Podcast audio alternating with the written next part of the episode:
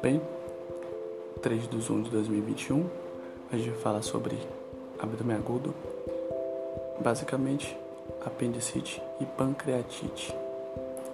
Bem, começando pela apendicite aguda, é, a apendicite aguda é a principal causa de abdômen agudo inflamatório. É a operação de urgência mais comum do mundo e acomete até 7% da população. Nos extremos da idade, ou seja, menores de 4 anos ou maiores de 80 anos, o diagnóstico tende a ser mais tardio, com a maior incidência de perfuração, que pode chegar até 80%. A fisiopatologia é muito básica, é uma obstrução da luz do apêndice, é, geralmente por fecalito, que leva a uma aderência, aumento do tecido linfático ou corpo estranho, ou parasita no, na luz, ou ainda um tumor. Né? Então a gente tem um apêndice, que é um, um, uma estrutura sacular vestigial de fundo é, cego e ele pode ser ter tá preenchido por um fecalito, que é a causa mais comum, ou pode ter aderência, aumento do tecido linfático, dentre outros. O acúmulo de secreção vai gerar uma pressão intraluminal, que é um estímulo de dor visceral. Esse, essa dor visceral vai ser, vai ser identificada pelos nervos aferentes de T8 a T10 e vai causar uma dor epigástrica ou periumbilical. A pressão intraluminal vai impedir a drenagem linfática e posteriormente venosa, associada a uma translocação bacteriana. Então, esse acometimento ele vai se tornar inflamatório, vai alcançar a serosa e nesse momento a dor vai ser é, bem localizada em fossa ilíaca direita. A progressão natural é, vai ser para necrose, perfuração, abscesso ou peritonite.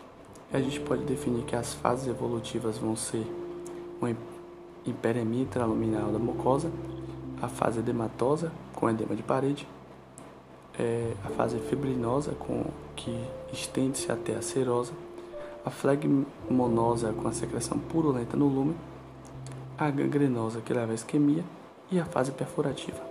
A anatomia desse apêndice pode ser retrocecal, subsecal, pré ou pós-ileal e até pélvico. Bem, a história típica da apendicite é uma dor mesogástrica e cólica, acompanhada de náusea e vômito e anorexia, que posteriormente migra para a fossa ilíaca direita, passando a ter caráter contínuo e acompanhada de sinais inflamatórios. Os sintomas iniciais são atípicos e inespecíficos, mas podem ocorrer dispepsia, alteração do hábito intestinal, diarreia ou constipação, mal-estar generalizado e a variação do quadro clínico ele vai acontecer de acordo com a posição do apêndice. Vai pode ocorrer ainda dor em flanco ou em dorso e radiação para pelvis ou testículo. Pode ter ainda gisura e urgência urinária por contiguidade e evacuação diarreica. O exame físico é muito rico. É, ele vai pode ser aliado à história clínica e apresentar curaça de 95% no diagnóstico. É, o apendicite vai ter uma apresentação clássica em dois terços do, do caso e pode ter temperatura normal ou febre baixa. A febre isolada não vai contribuir muito para o diagnóstico de apendicite. Ela tem maior especificidade quando associada a outros sintomas mais específicos, como por exemplo a migração da dor para a fossa ilíaca direita. A dor ou plastão palpável no ponto de McBurney, com descompressão brusca positiva, é um sinal independente preditivo de apendicite. Mas temos outros, né? Além desse sinal que a gente falou, que é o sinal de Bloomberg, que é a descompressão brusca dolorosa após a palpação de fossa ilíaca direita no ponto de McBurney. Temos ainda o sinal de Hovse, que é a dor na fossa ilíaca direita, quando se palpa a fossa ilíaca esquerda, que vai fazer um retorno gasoso e levar à distensão do seco e dor. Tem o sinal de Lenander, que é uma dissociação entre temperatura retal e axilar, onde a retal é maior que a axilar em 1 grau Celsius. Tem um sinal de Summer, que é a hiperestesia de fossa ilíaca direita.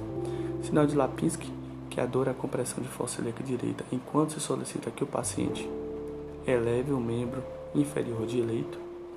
Tem o apoio percussão, que é a dor na fossa ilíaca direita na apoio percussão do calcâneo, ou ainda pode se pedir para o paciente andar nos calcâneos, que vai levar a dor. Sinal de Dunphy, que é a dor desencadeada pela percussão abdominal ou referida quando se solicita que o paciente tussa, né, por aumento da pressão intra, é, abdominal. Sinal do obturador, que é a dor durante a rotação interna e passiva da coxa direita flexionada.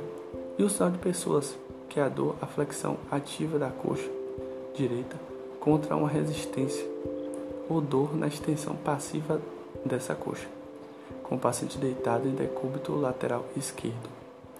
Os sinais clínicos mais específicos para o diagnóstico é, diferencial são o sinal de Murphy e o sinal de Jordano, que fala a favor de acometimento de vesícula e de rim, respectivamente.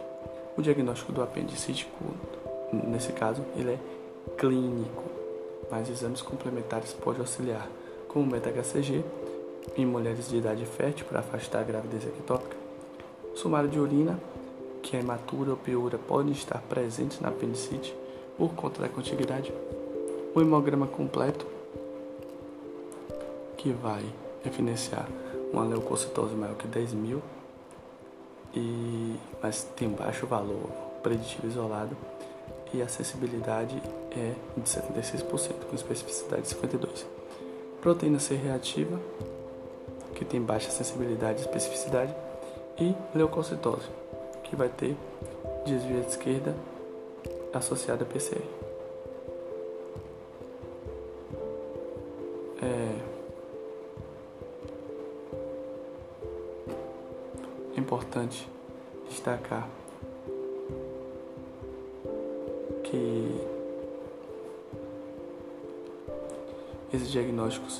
Podem estar presentes no score de Alvarado. É, de exame de imagem, a radiografia simples raramente vai fazer diagnóstico, apesar de ser um exame rápido e disponível. É, ele é auxiliar em diagnósticos diferenciais como vulvo, intercepção e nefrolitíase e sinais de, de apendicite aguda no exame de imagem são ilho paralítico na fossa direita, fecalito no apêndice, borramento na região de pessoas ou pneu peritônio. Nenhum desses sinais é sensível ou específico para contribuir com o diagnóstico, mas é são sugestíveis. A ultrassonografia é, não oferece exposição à radiação e é a melhor opção entre mulheres e crianças.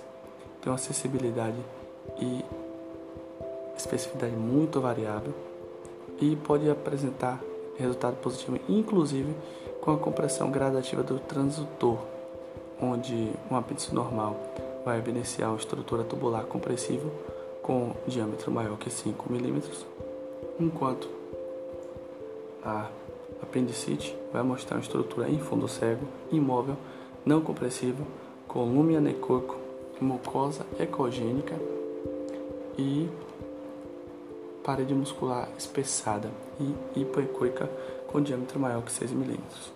Podem ter ainda coleções líquidas, fleimão e o apendicolito. O Doppler colorido vai evidenciar um aumento do fluxo sanguíneo no apêndice inflamado, que é chamado de anel de fogo. Então, esse sinal do, no Doppler colorido no apêndice é o sinal de anel de fogo sugestivo de apendicite inflamatória. É, os critérios diagnósticos é diâmetro maior que 6 mm, dor a compressão, fecalito na luz e líquido peritoneal ao redor. Tem uma acessibilidade de 75 a 90% e especificidade de 86 a 100%. De dificuldade, a gente considera que parte dos apêndices não podem ser visualizados entre 25 a 35% dos exames, a visualização é parcial. Na tomografia computadorizada, apresenta acessibilidade de 87 a 100% e acessibilidade maior que a ultrassonografia. A especificidade também é grande, de 95 a 100%, e é considerado o exame de maior confiabilidade no diagnóstico de apendicite aguda. Né? Geralmente se pode realizar no critério de alvarado, onde se tem dúvidas, né, que é de 4 a 6 no risco moderado, e ele auxilia em outros diagnósticos. A desvantagem é a radiação, demora, né, principalmente quando é usado o contraste oral, e os efeitos colaterais desse contraste, que basicamente é nefropatia e reação alérgica, além de um alto custo, né, que quando é particular aumenta mais ainda, mas também aumenta gastos para o SUS. Mas pode levar à diminuição das internações e de apendicectomias desnecessárias. É o exame mais acurado para avaliação de pacientes sem diagnóstico clínico de apendicite. Então, o score diagnóstico é o score de Alvarado, que vai avaliar sinais, sintomas e exames laboratoriais de sintomas, basicamente. Migração da dor e anorexia ou náuseas e vômitos, que vão valer cada um ponto, sinal de defesa abdominal, vale dois pontos, dor a palpação e elevação da temperatura, dentro dos sinais, e aí leucocitose, que considera dois pontos, e desvio esquerda que somaria mais um ponto. Ele tem baixo risco menor que 3, entre 4 e 6 risco moderado e maior que 7 é um alto risco, que ainda é maior em homem. É, a laparoscopia ela é diagnóstica e terapêutica, mas com diagnóstico é invasivo. A conduta de qualquer sorte é sempre cirúrgica, né? laparotomia ou laparoscopia, mais hidratação, mais antibiótico terapia se é, for não complicada, considerar cefoxitina e ainda na complicada ceftriaxona, mais cipro, mais metronidazol, psilina, enfim, analgesia e antiemético. É, na anatomia cirúrgica, a, o apêndice fica próximo à válvula ileocecal, geralmente na convergência das tênias colônicas do seco. Ele vai medir de 5 a 12 centímetros de comprimento e de 5 a 1 centímetro de 0,5 a 1 centímetro de espessura. A vascularização terminal é pela artéria apendicular, que é ramo da artéria ileocólica.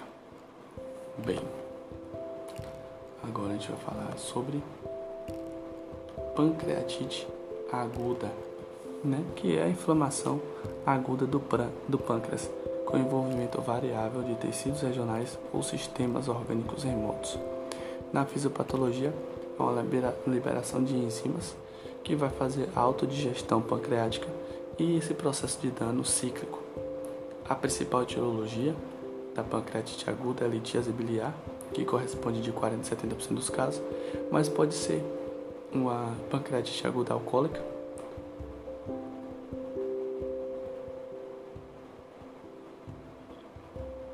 hipertrigliceridemia, neoplasia ou outras, como medicamentosa, doença metabólica ou idiopática.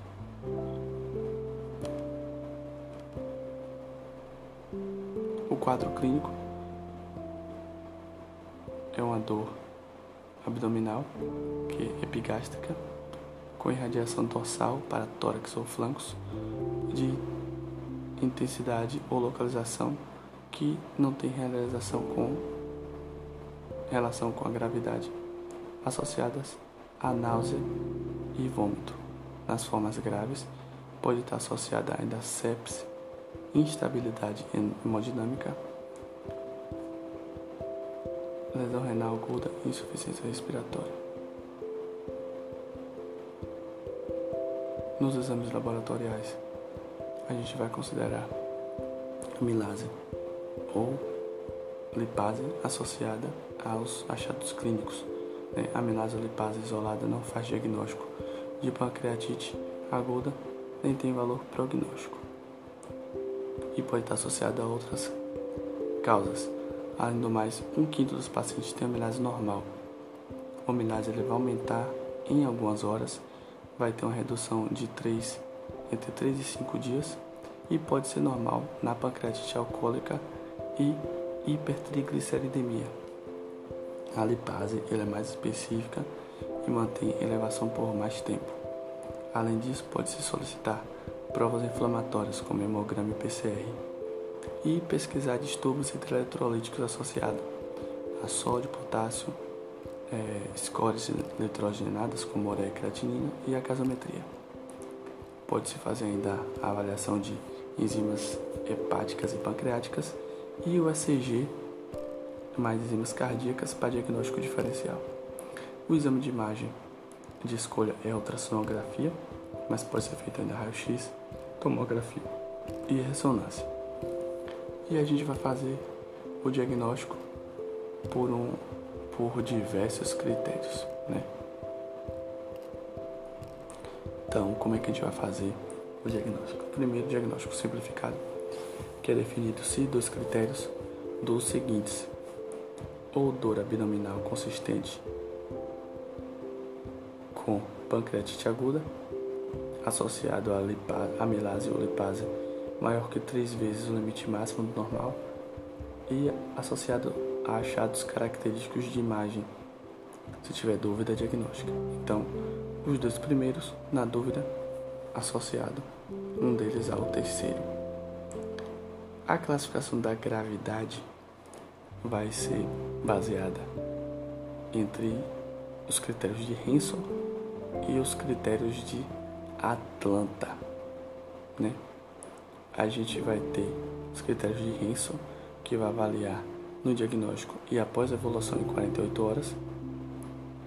É, os critérios de Baltazar, de Baltazar, que vai ser via um ATC após 48 horas, que vai classificar em A, B, C, D ou E. E os critérios de Atlanta 2013, que são os mais utilizados. É, vai definir pancreatite aguda leve como ausência de falência orgânica, primeiramente, né? então não pode ter choque, insuficiência renal, insuficiência respiratória e nem complicações locais, como abscesso e hemorragia. A pancreatite aguda grave vão ter complicações locais ou sistêmicas e ou falência orgânica transitória, mas que responde ao tratamento em 48 horas. E esse paciente já trata em UTI. E a pancreatite aguda grave, que tem uma falência orgânica persistente por mais 40 horas que não responde ao tratamento. E a gente também vai tratar em UTI. Bem, a amilase lipase não tem valor prognóstico, mas a gente vai solicitar os exames para diagnóstico. Amilase, lipase, cálcio, enzimas hepáticas, é, hemograma, função renal, marcadores inflamatórios e de necrose e os exames de imagem, né?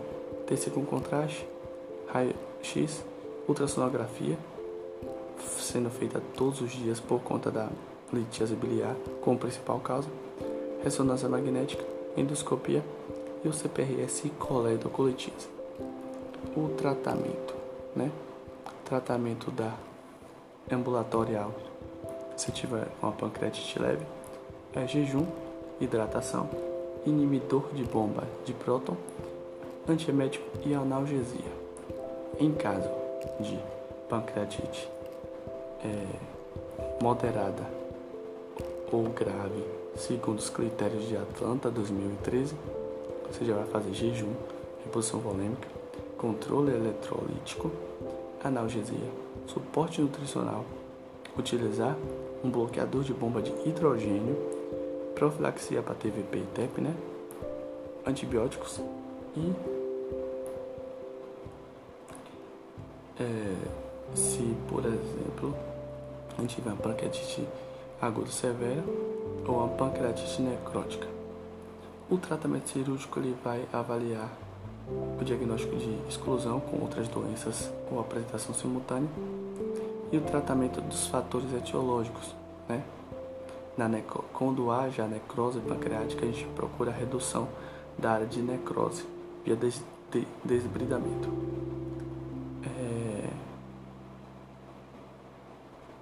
No caso de, da etiologia litiática, há colestectomia, colestectomia deve ser feita na mesma internação, depois de resolver o caso agudo, obviamente, para prevenir a recorrência, que é de 18% em 3 meses. Então, basicamente é isso, pensar que o abdômen agudo inflamatório é o principal achado de abdômen agudo, que o sinal de Joubert, né, ou tipanismo na área hepática, é um indicativo de abdômen agudo perfurativo, que no caso é uma, pode ser uma complicação do abdômen agudo inflamatório, que o sinal de Bloomberg indica irritação peritoneal e que para os casos de apendicite, sem outras queixas, o diagnóstico é clínico, mas em casos de queixas atípicas, exame físico inespecífico, o exame de escolha é ATC. Na pancreatite aguda, a amilase alipase só tem valor diagnóstico e não define gravidade. E após a resolução do quadro agudo, deve-se resolver a etiologia na mesma internação, principalmente se for coledocolitíase. Basicamente é isso. Estamos em dia, agora é só amanhã, que no caso é hoje, mas a gente tem que dormir, né? Pé.